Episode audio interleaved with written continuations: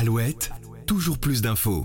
Ça y est, comme chaque année, la rentrée sonne la fin de l'été et apporte avec elle son sac de nouveautés. Vous êtes sûrement déjà assez occupé comme ça par votre nouveau travail ou plongé dans vos premières révisions.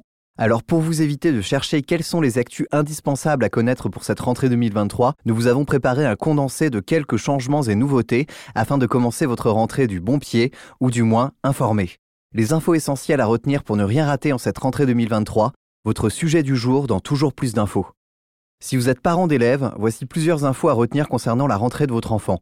Première d'entre elles, pendant que vous étiez peut-être en famille sur la plage cet été, de nombreux artisans étaient à pied d'œuvre et ont tout fait pour que les salles de classe soient prêtes dès la première sonnerie. Si depuis quelques heures le bruit strident des perceuses a été remplacé par le rire des enfants, pendant l'été, bon nombre d'écoles ont subi un sérieux lifting. Remplacement des fenêtres, isolation des murs côté sud et du plafond, Plusieurs millions d'euros de travaux ont été investis pour tenter de transformer des établissements parfois vieillissants en des lieux plus confortables et surtout aux normes. En effet, en France, des dizaines de milliers d'institutions scolaires sont mal isolées. Trop chaud en été et trop froid en hiver, c'est 60 à 70% des collèges qui seraient à rénover, selon une estimation du chercheur Laurent Janin qui travaille sur le sujet. En tout, c'est plus de 150 millions de mètres carrés de bâtiments scolaires qui sont loin d'être en bon état, un chantier colossal. D'après l'Agence de la transition écologique, les bâtiments scolaires représentaient en 2017 82% des consommations énergétiques des communes de métropole, alors que leur part dans le patrimoine immobilier communal ne dépassait pas 31% de ce patrimoine. Et c'est près de 9 chefs d'établissement sur 10 qui ont déjà été interpellés au sujet de la température des salles, selon une enquête du Centre national d'études des systèmes scolaires. Marseille est régulièrement pointée comme la pire métropole en la matière, et chaque été, on a des retours d'enfants qui s'évanouissent ou font des malaises à cause de la chaleur, témoigne Muriel Kosman, porte-parole de l'association Une école, un avenir. En 2022, l'association a attaqué en justice le maire et le préfet, accusés de ne pas protéger les élèves de la canicule.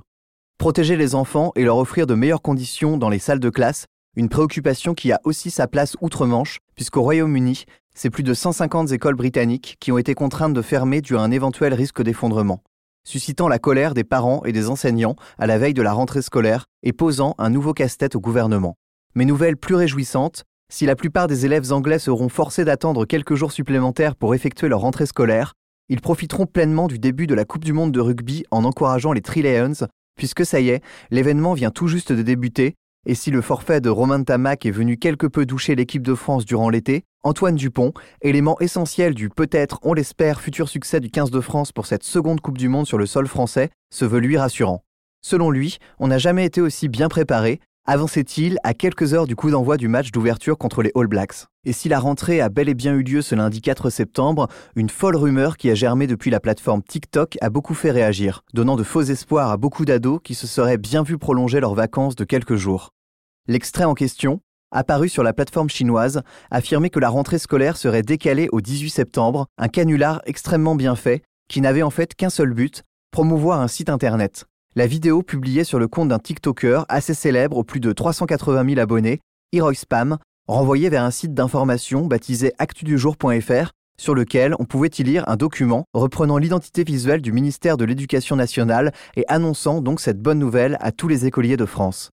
Pour justifier ce faux report de la rentrée, on pouvait lire sur le site Le gouvernement a décidé de réintégrer le service militaire obligatoire dans le programme scolaire pour l'année académique à venir décision directement liée aux récentes activités militaires en Russie et en Chine, prises dans le but de renforcer la sécurité nationale.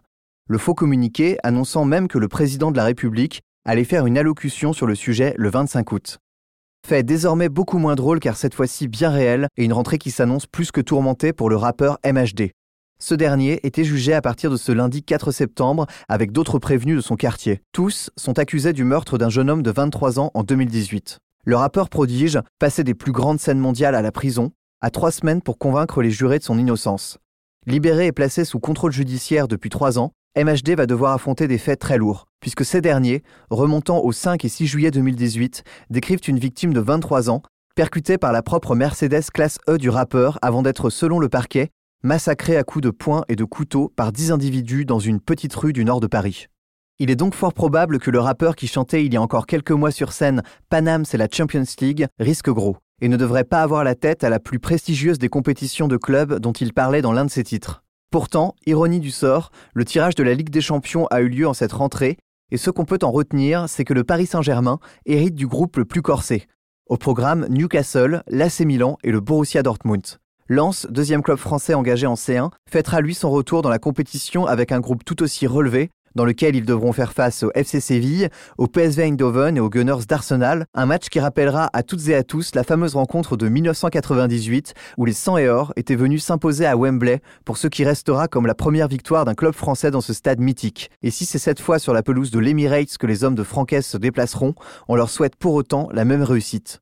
Ce podcast concernant la rentrée 2023 est désormais terminé et on vous souhaite un très bon retour à celles et ceux qui reprennent la route du travail. Quant à moi, je vous retrouve dès demain pour un nouvel épisode de Toujours plus d'infos. Toujours plus d'infos, le podcast de la rédaction d'Alouette qui va plus loin.